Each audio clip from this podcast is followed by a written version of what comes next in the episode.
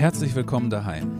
Wir freuen uns, dass du am Start bist und laden dich ein, in den nächsten Minuten neu über Gott zu staunen.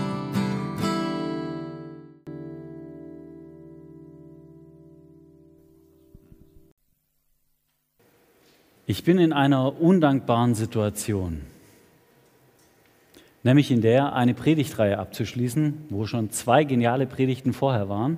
Jetzt muss man auf der einen Seite noch einen draufsetzen, auf der anderen Seite das Gesagte wiederholen, alles zusammenbündeln und das alles in ganz kurzer Zeit. Wenn ich mit dieser Erwartungshaltung an eine Predigt gehe, dann ist schon klar verloren. Trotzdem will ich diejenigen von euch, die bei den letzten beiden Predigten nicht dabei sein konnten, ganz kurz abholen. Wo sind wir gerade? Wir sind in der Predigtreihe zum Thema Bibel. Wir wollen uns auf die Suche machen, was steckt denn eigentlich alles in diesem Buch drin? Sind es nur Worte? Sind es alte Geschichten? Ist es gar nicht mehr aktuell? Lohnt sich überhaupt in den Ding zu lesen? Und wenn ja, wie kann ich denn überhaupt diese Bibel lesen? Das letzte Mal hat Manu uns ins Alte Testament mit reingenommen und uns ganz viel davon erzählt, was im Alten Testament schon an Hinweisen auf diesen Jesus von Nazareth, der dann im Neuen Testament endlich auf diese Welt kommt, an Hinweisen zu entdecken ist. Und heute, nein, es war kein Druckfehler, geht es um die Zeit Jesus nach Christus. Um die Zeit, wie ging es eigentlich weiter? Und warum hat dieses Buch seine Relevanz nicht verloren, sondern warum ist diese Relevanz von diesem Buch heute noch genau die gleiche wie vor 2000 Jahren, als es entstanden ist? Da will ich euch heute gerne mit reinnehmen. Und ich habe gedacht, ich bin ja nicht der Einzige hier, der was zu sagen hat. Deswegen seid ihr heute mitgefragt. Ihr könnt schon mal euer Handy bereitlegen. Ihr braucht es gleich an mehreren Stellen für Slido-Umfragen. Ich hoffe, die meisten von euch kennen sich damit aus. Ich bin ja hier der Technik unbegabteste im Raum wahrscheinlich, aber ähm, ich habe da Menschen, die mir helfen und das ist immer gut zu wissen, dass da der eine oder andere mit am Start ist. Wir werden jetzt zum Start gerne einfach direkt mal starten mit diesen ersten beiden Fragen. Die sind auch relativ einfach und jeder, der entweder im Rallye-Unterricht aufgepasst hat oder äh, einfach gute Bibelkunde hat, der kann die ganz locker beantworten. Es geht aber auch nicht um richtig oder falsch, es geht einfach darum, nochmal euch abzuholen. Worüber reden wir? Das Neue Testament ist genau wie das Alte Testament nicht ein Buch, sondern es besteht aus vielen Büchern. Und jetzt ist die Frage, aus wie vielen Büchern besteht denn genau das Neue Testament? Wenn ihr eure Antwort habt, einfach reinhauen.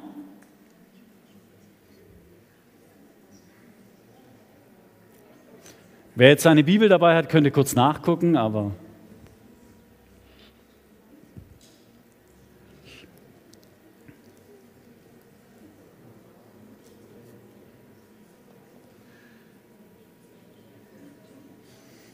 Techniker sagt mir, wenn ihr eine Lösung habt.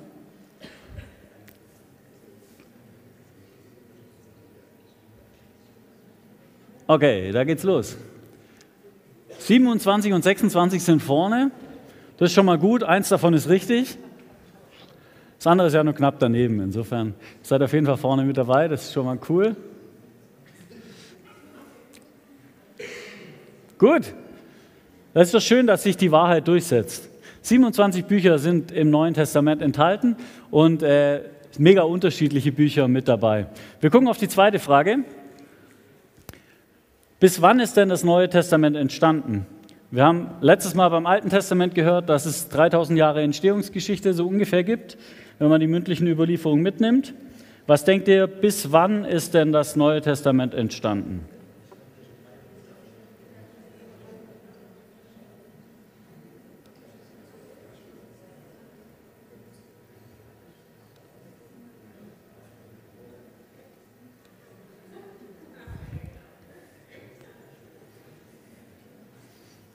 Auch schon wieder 40, die mitgemacht haben, sehr gut.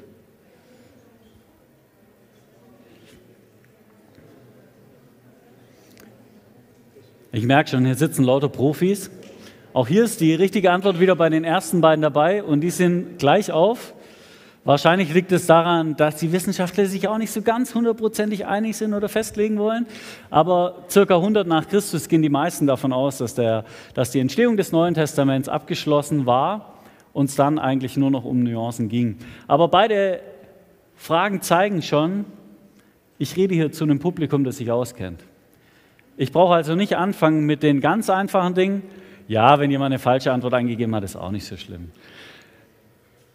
Wir brauchen nicht ganz vorne anfangen, sondern wir können schon relativ steil einsteigen. Und das ist gut, weil ich habe ja nicht so viel Zeit und deswegen müssen wir ein bisschen Gas geben. Das Neue Testament, wir haben den Predigtitel genannt, Jesus nach Christus, weil es nach seinem Tod und seiner Auferstehung ja eigentlich gemeindemäßig erst so richtig losging. Denn das, was vorher passiert ist zu Jesu Lebzeiten, waren ja in allererster Linie Einzelbegegnungen. Jesus hat eine Person geheilt. Jesus ist auf eine Person zugegangen und hat das Gespräch mit ihr gesucht.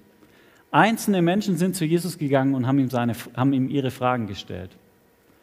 Und er hat nicht 250 Menschen ausgesucht, um mit ihm unterwegs zu sein, sondern gerade mal zwölf. Lächerlich wenig könnte man sagen für einen Gott.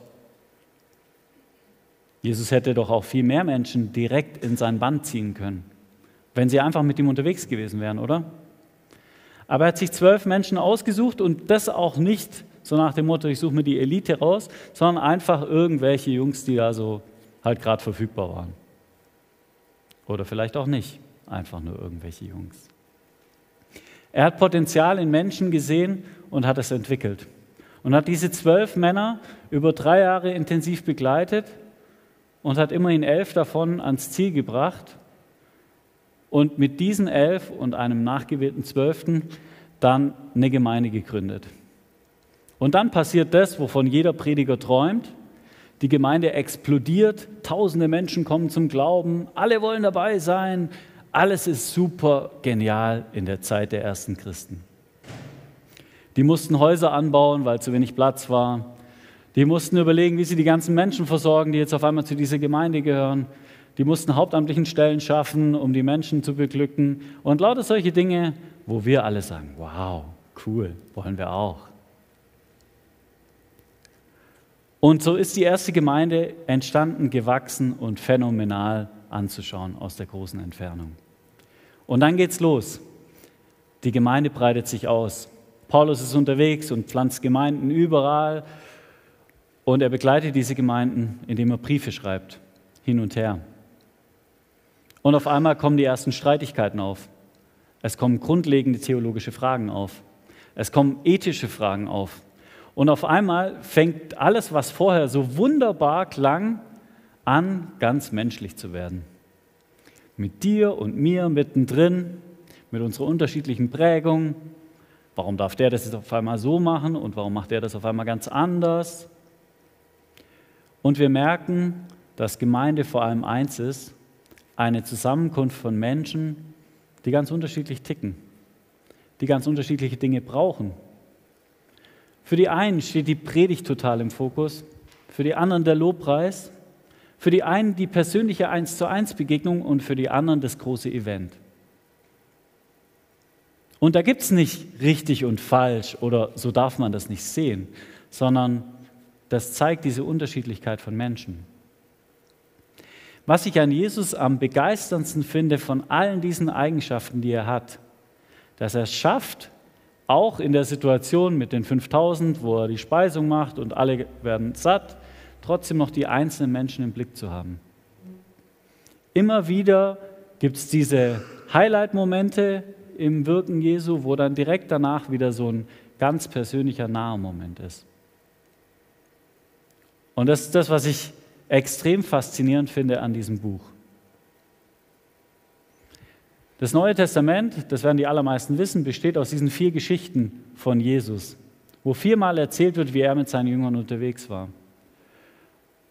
Und ich finde das ein großer Schatz in der Bibel, dass vier unterschiedliche Geschichten erzählt werden. Zugegeben, manche sind sich relativ ähnlich, aber trotzdem setzt jeder seinen eigenen Schwerpunkt. Und das liebe ich am Neuen Testament, dass die Bibel das aushält, dass Gott das aushält, dass Menschen unterschiedlich über ihn reden und es nebeneinander reingeschrieben wird und wir heute diese verschiedenen Varianten lesen können und manchmal den Arschtritt brauchen und manchmal die liebevolle Umarmung und zu beiden steht was hier drin.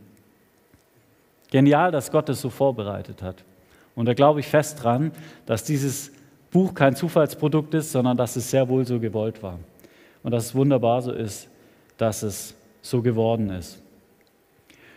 Und vielleicht geht es dir ja so, dass du sagst, hey, ich bin schon lange mit diesem Jesus unterwegs und ich habe auch so eine Lieblingsbibelstelle, ein Lieblingsbibelteil, einen Punkt, wo du sagst, das ist, glaube ich, so das, was für mich das Besondere ist. Falls es so ist, lade ich dich ein, jetzt einfach beim nächsten Punkt der Slido-Umfrage für dich mal zu sagen, was ist für dich der wichtigste Teil im Neuen Testament. Ich glaube nämlich, hier sitzen so unterschiedliche Menschen, dass es gleich ein ultra buntes Bild geben wird, was zeigt, was alles in diesem Gott drinsteckt.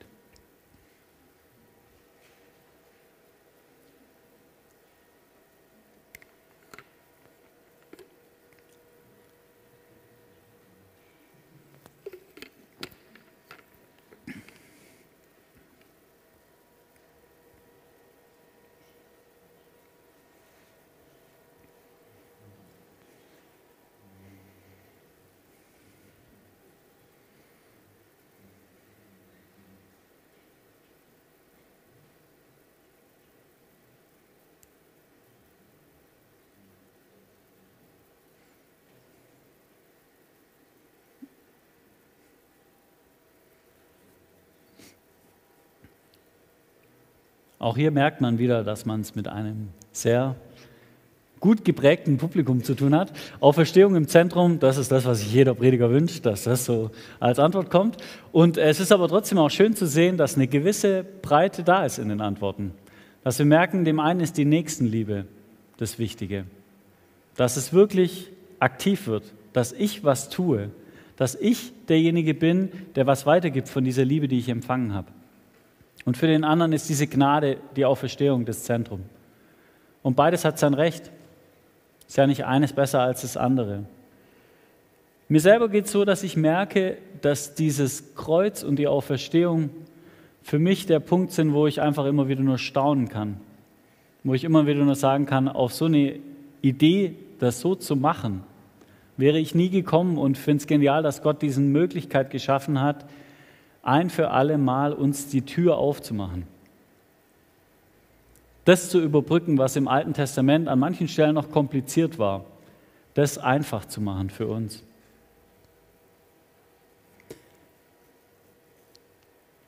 Jetzt möchte ich noch einen Schritt weitergehen und möchte dir noch eine Frage stellen. Und ich glaube, auch die zeigt noch mal ganz viel darüber, wie du das Neue Testament siehst. Was ist deiner Meinung nach die wichtigste Aussage des Neuen Testaments.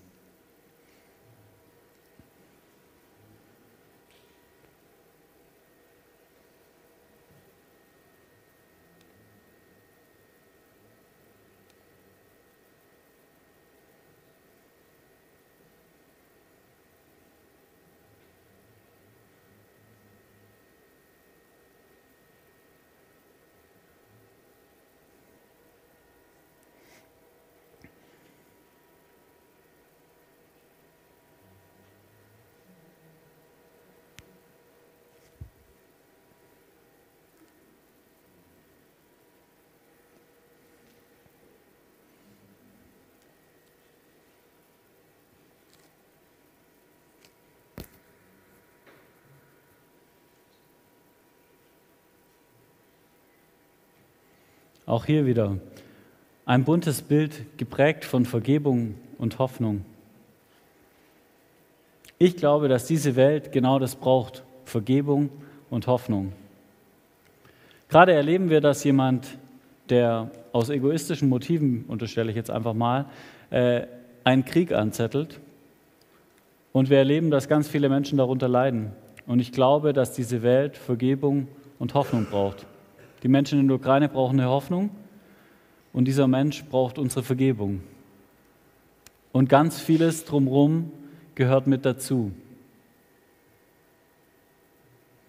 Ich glaube aber, dass es eben nicht nur für die großen Menschen in unserem weit entfernten Einzugsgebiet, aber unserer Nachrichtenrealität ähm, gilt, sondern dass es auch für mich ganz persönlich gilt. Wenn ich nicht wissen darf, dass ich scheitere und es okay ist, und wenn ich nicht wissen darf, dass ich mit meinen Unzulänglichkeiten einen Platz bei diesem Gott habe, was bringt mir dann dieser Glaube? Und wenn ich nicht eine Hoffnung habe, die über morgen hinausgeht, die mir eine Perspektive aufzeigt, was bringt mir dann dieser Glaube? Was andere nicht auch könnten. Ich glaube, das sind die zentralen Punkte, die in unserer Bibel zu finden sind, dass wir mit Vergebung zu tun haben und dass es eine Hoffnung gibt, die weit über diesen, dieses Leben hinausgeht.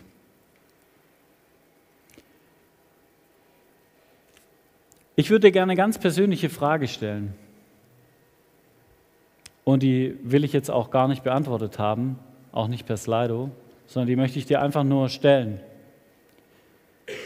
Wenn das gilt, dass dieses Buch voller Vergebung und Hoffnung ist, wenn das gilt, dass dieser Jesus damit einen Weg für uns aufgemacht hat, der bis heute reicht und der uns in die Fußstapfen von diesen Jüngern von damals stellen kann, wir gemeinsam mit ihm unterwegs sein können, dann möchte ich dir einfach die Frage stellen, wie viel Zeit verbringst du mit diesem Buch? Ich merke, dass ich an ganz vielen Stellen Ausreden habe, warum das jetzt gerade nicht so geschickt passt und warum jetzt gerade was anderes viel, viel wichtiger ist. Und oft habe ich gute Ausreden, zum Beispiel andere Menschen. Nein, ich muss mich um diese Person kümmern. Das ist doch noch wichtiger als Bibellesen. Weiß ich nicht. Ich glaube, dass wir nur das weitergeben können. Ihr könnt kurz pausieren. Da oben. Danke. Machst du kurz einen Blackstream bitte? Danke dir. Ich glaube, dass wir an ganz vielen Stellen uns eingerichtet haben in unserem Christsein. Ich weiß nicht, ob das für dich auch gilt, aber für mich gilt es auf jeden Fall. Dass Dinge zur Gewohnheit geworden sind und wir sagen, ja, so ein bisschen geht schon, aber so richtig intensiv bin ich nicht mit diesem Jesus unterwegs. Ich ertappe mich immer wieder dabei, dass ich mir wünschen würde, mal wieder was Neues da drin zu entdecken, aber dann die Bibel gar nicht in die Hand nehmen. Vielleicht geht es dir ja auch so, dass du sagst, hey, ich weiß schon so viel über diese Bibel. Ja, und ich habe auch schon so oft gehört, dass es mir gut tun würde, sie zu lesen. Aber das ist nur hier drin gelandet. Und ich habe es nicht in die Tat umgesetzt. Warum auch immer.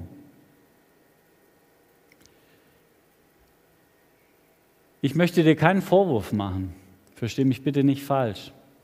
Ich möchte dir auch nicht sagen, dass du das musst, um ein guter Christ zu sein, sondern ich möchte dich einladen, es auszuprobieren, weil ich glaube, dass es uns extrem gut tut.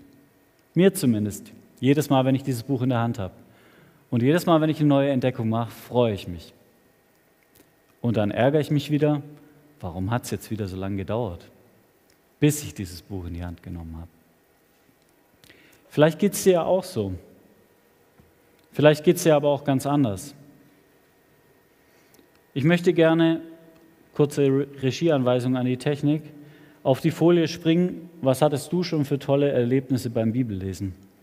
Weil ich glaube, dass es so ist, dass wir viel zu wenig darüber reden, was wir eigentlich erleben mit diesem Jesus was wir erleben, wenn wir dieses Buch aufschlagen. Und ich glaube, dass dann eine Müdigkeit einsetzt, wenn ich gar nicht mitkriege, dass das was Gutes für mich ist. Und Menschen sind total unterschiedlich gestrickt, aber mir hilft total, wenn ich merke, andere erleben auch Highlights mit diesem Jesus. Und die lesen da drin und merken, das hat perfekt in meine Situation gesprochen. Und ich habe vorher gesagt, ich bin schlecht im Merken von Komplimenten. Ich bin auch schlecht im Merken von so Geschichten, die vor fünf Jahren passiert sind. Ja, mir hat schon mal irgendjemand gesagt, hey, ich habe deine Bibel gelesen, es hat voll in meine Situation gesprochen. Aber ich brauche das heute wieder. Und vielleicht geht es dir ja auch so, dass du sagst, hey, ich brauche das mal wieder, dass mir Leute erzählen, was sie Cooles beim Bibellesen erlebt haben. Als Motivationsschub, als Starthilfe für mich, neu anzufangen, intensiv in der Bibel zu lesen. Falls es auf dich gerade zutrifft, dann lehn dich ganz entspannt zurück. Und falls du jemand von denen bist, die gerne in diesem Buch lesen und regelmäßig in diesem Buch lesen und viel in diesem Buch lesen, dann schreib doch jetzt bitte einfach mal, was dein coolstes Erlebnis in letzter Zeit war, was, was dich angesprochen hat. Wir müssen leider die Slider-Umfrage wechseln, weil man nur fünf Fragen stellen darf in der kostenlosen Version. Aber ihr kriegt auch noch einen zweiten Code hin. Und ich möchte dich fragen, was hattest du schon für tolle Erlebnisse beim Bibellesen? Lass uns das teilen, Leute. Lass uns voneinander lernen, aneinander teilhaben, miteinander uns freuen.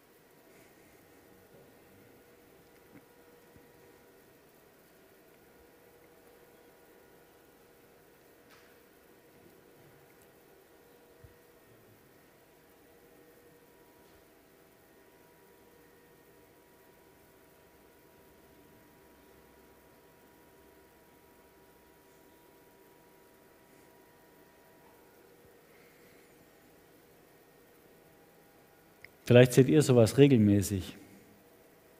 Dann herzlichen Glückwunsch. Ich finde, das ist ein Highlight, wenn wir Christen die Chance haben, einander zu teilen, was wir mit unserem Gott erleben. Was wir für Erfahrungen beim Bibellesen machen. Was uns neu begeistert an diesem Jesus.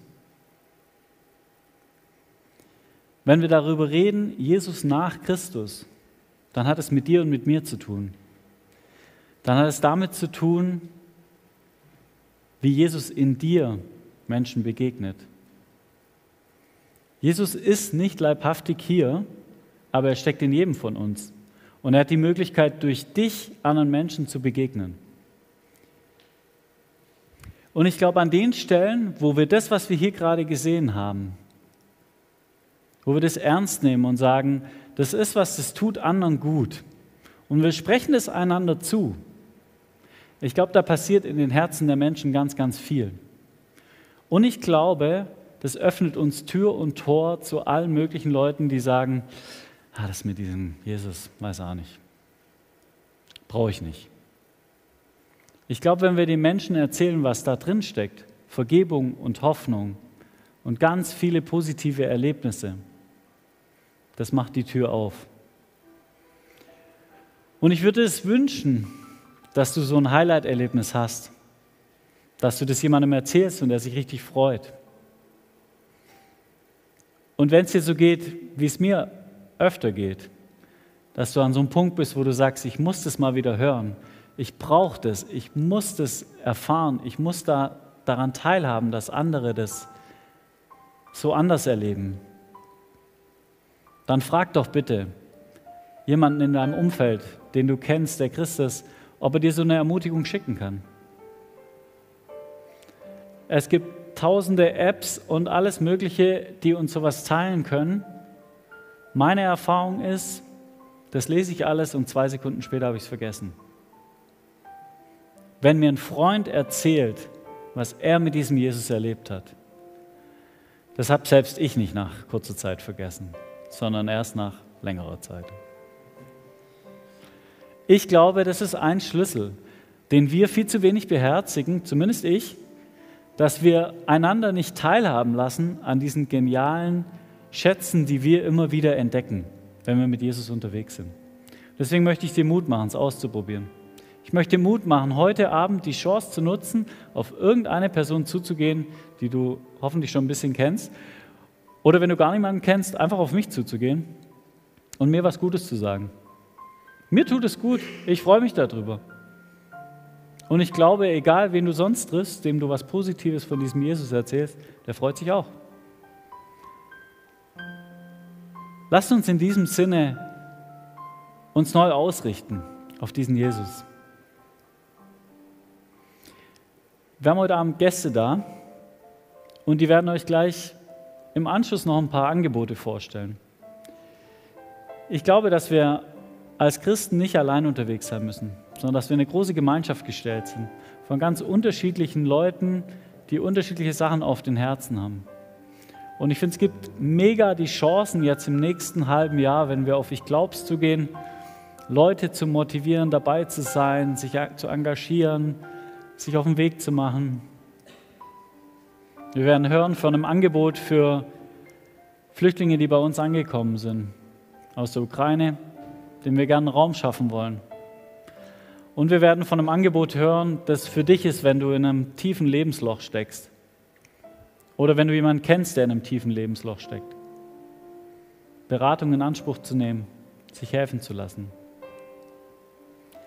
Ich würde mir wünschen, dass wir als geistliche Gemeinschaft das miteinander hinkriegen, unterwegs zu sein und an dieser Stelle wirklich auch das zu nutzen, dass wir so unterschiedlich sind dass wir unterschiedliche Menschen erreichen dürfen.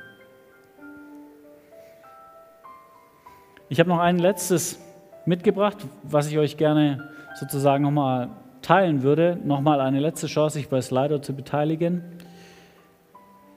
Weil ich gemerkt habe, bei mir ist ganz oft so, dass ich Hilfe brauche, wenn ich selber nicht mehr weiterkomme und zu stolz, zu feige oder zu peinlich berührt bin, um es anzunehmen.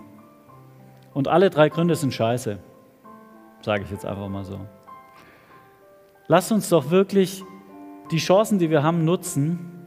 Wer kann dir helfen, dass die Bibel dich wieder mehr anspricht? Und wie?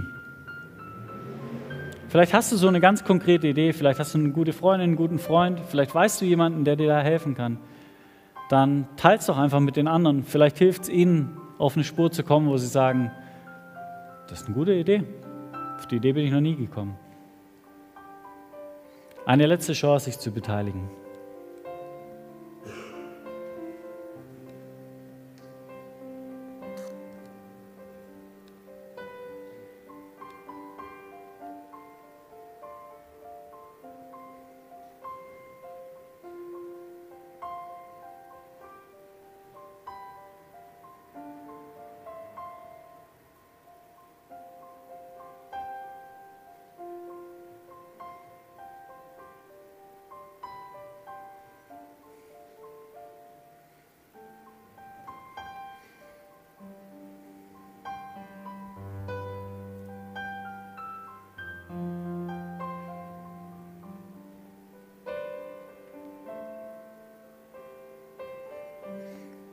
Auch hier sehen wir wieder, dass wir unterschiedlich sind, aber dass ganz viel, was da steht, mit Menschen zu tun hat, mit Begegnung zu tun hat. Und falls du jemand bist, der sagt, ich komme hier total gern hin, aber mir fehlt so der Anschluss und ich weiß gar nicht, wo ich den finde, dann komm gerne nachher auf mich zu. Wir haben die Möglichkeit, auch verschiedene Hauskreise am Start zu haben. Wir nennen die Live Groups, weil wir gerne das Leben teilen wollen. Vielleicht bist du jemand, der sagt, genau so was fehlt mir. Dann lass dich einladen, dahin zu gehen. Lass dich einladen, gemeinsam auf dem Weg zu sein, einander Stütze zu sein, nicht allein sein zu müssen. Zum Ende habe ich euch drei Fragen mitgebracht, die ihr einfach mal gerne für euch mitnehmen könnt. Wenn ihr euer Handy eh schon draußen habt, könnt ihr euch auch gerade noch kurz ein paar Notizen machen, was für dich als nächster Schritt dran ist. Ich merke das, dass ich ganz oft aus Predigten rausgehe und sage, ah, das waren super Gedanken, muss ich unbedingt machen. Und dann ist Montag und die Predigt ist weit weg. Das Einzige, was mir hilft, ist mir direkt To-Dos zu setzen. Vielleicht tickst du da ähnlich wie ich, dann mach das doch direkt. Vielleicht bist du aber auch ganz anders und sagst, nee, ich muss erst mal sacken lassen und muss mir das später machen. Dann mach so. Wie es für dich gut ist, wird es dir helfen. Ich lade dich ein, dir die Fragen anzuschauen. Ich lade dich ein, ganz konkret zu überlegen, was dein nächster Schritt sein kann. Amen. Wenn du mehr über Heimwärts wissen willst, klick dich auf heimwärts.net, schau bei Instagram unter Heimwärts Filderstadt rein oder besuch uns einfach im Gottesdienst in der Johanneskirche in Filderstadt-Bernhausen. Guck doch mal rein.